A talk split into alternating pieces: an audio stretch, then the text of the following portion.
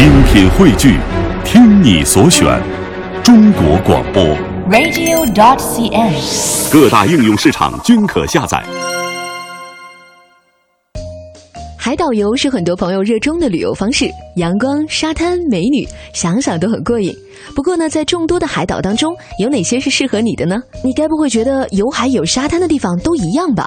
其实啊，海岛游的选择是有窍门的。今天呢，我们就请到了时尚旅游的主编黄云，和我们一起来聊一聊海岛游。其实现在去东南亚旅行的游客是越来越多，相对来说，东南亚的海岛度假是大家已经脍炙人口，每个人都有过体验的一种旅行方式。我不知道大家是不是有过想过，在东南亚这么多的海岛中，你是不是知道哪一个海岛是最适合你的？或者说这些海岛有什么不一样？其实对于一个经常玩海岛的人来说，这些海岛还真的是千差万别。或者说，假如你细心，你会发现它们之间的这些差别。比如说我们经常去的泰国的普吉岛、印度尼西亚的巴厘岛，比如说马尔代夫，比如说菲律宾的长滩岛，这些地方基本上每年的不管是黄金周还是度假的旺季，都会发现有很多很多的中国人都会去。嗯，我记得最有趣的一个笑话是说，在中国 SARS 四亿的那一年，然后泰国导游非常悲哀的说：“哎，因为中国的 SARS 我们都失业很久了。”就你可以见，就中国人真的是非常偏爱东南亚，去的很多。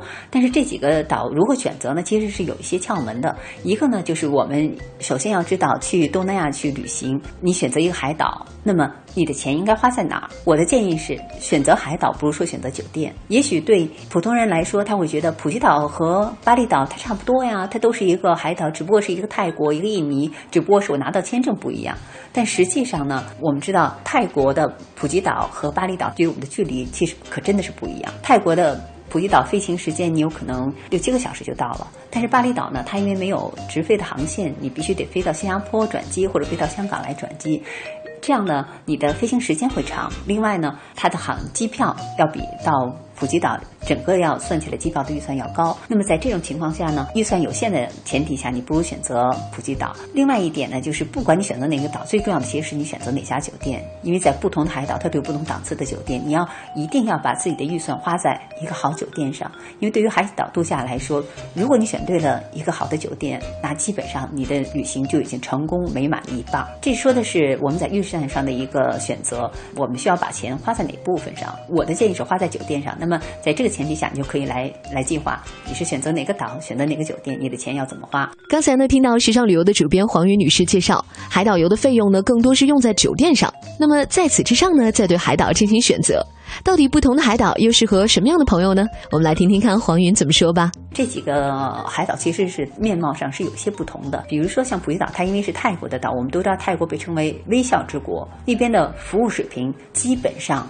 是非常的高，而且可以说。它的平均的服务人员的素质都可以达到让你满意的程度，而同样是巴厘岛，就我们的感觉而言，它整体的服务水准是互相有参差的。包括巴厘岛人的英文，它的普及率其实是不如泰国的。那么在这种前提下呢，普吉岛的这种服务水平和它的英文普及率，以及它在同样的价位你可以得到的这种旅行的感受和体验，有可能是它的要高于巴厘岛的。但是巴厘岛为什么还是这么多人愿意去呢？是因为他的这种风情，当地风情非常的浓郁。就是这个地方，你会觉得它是一个很灵异，它好像是一个神秘的一个净土，就它不受外界的打扰，它不管这个世界已经先进到什么程度，这个世界上的人们的观念已经变成什么样子，他们仍然信奉他们原有的根深蒂固的祖传的这些宗教和信仰。他们相信万物有灵，他们相信树有树神，花有花神，石头都要有石头的神。所以在这种情况下，你会觉得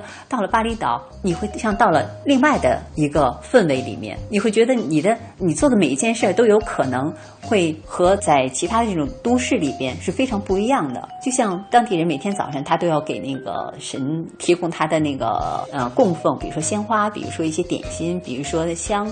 你还会看到街上基本上是走三步五步就会有一个神庙，在这样的一个氛围里边，你会觉得这种神秘氛围把你笼罩，它和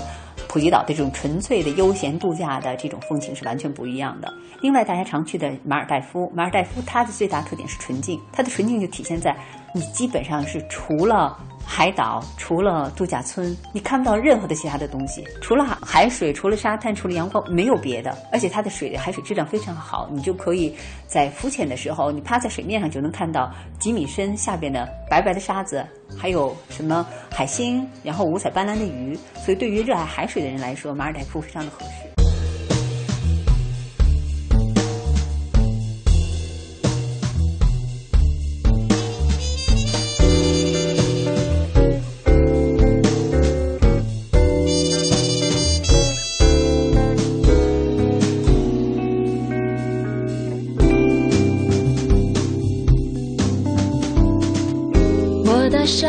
车乘风速前行，看见海平面闪烁着晨曦，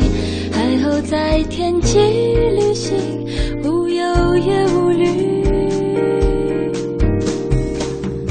难掩在嘴角释怀的笑意，背起了行囊，一个人旅行，蓝天和白云。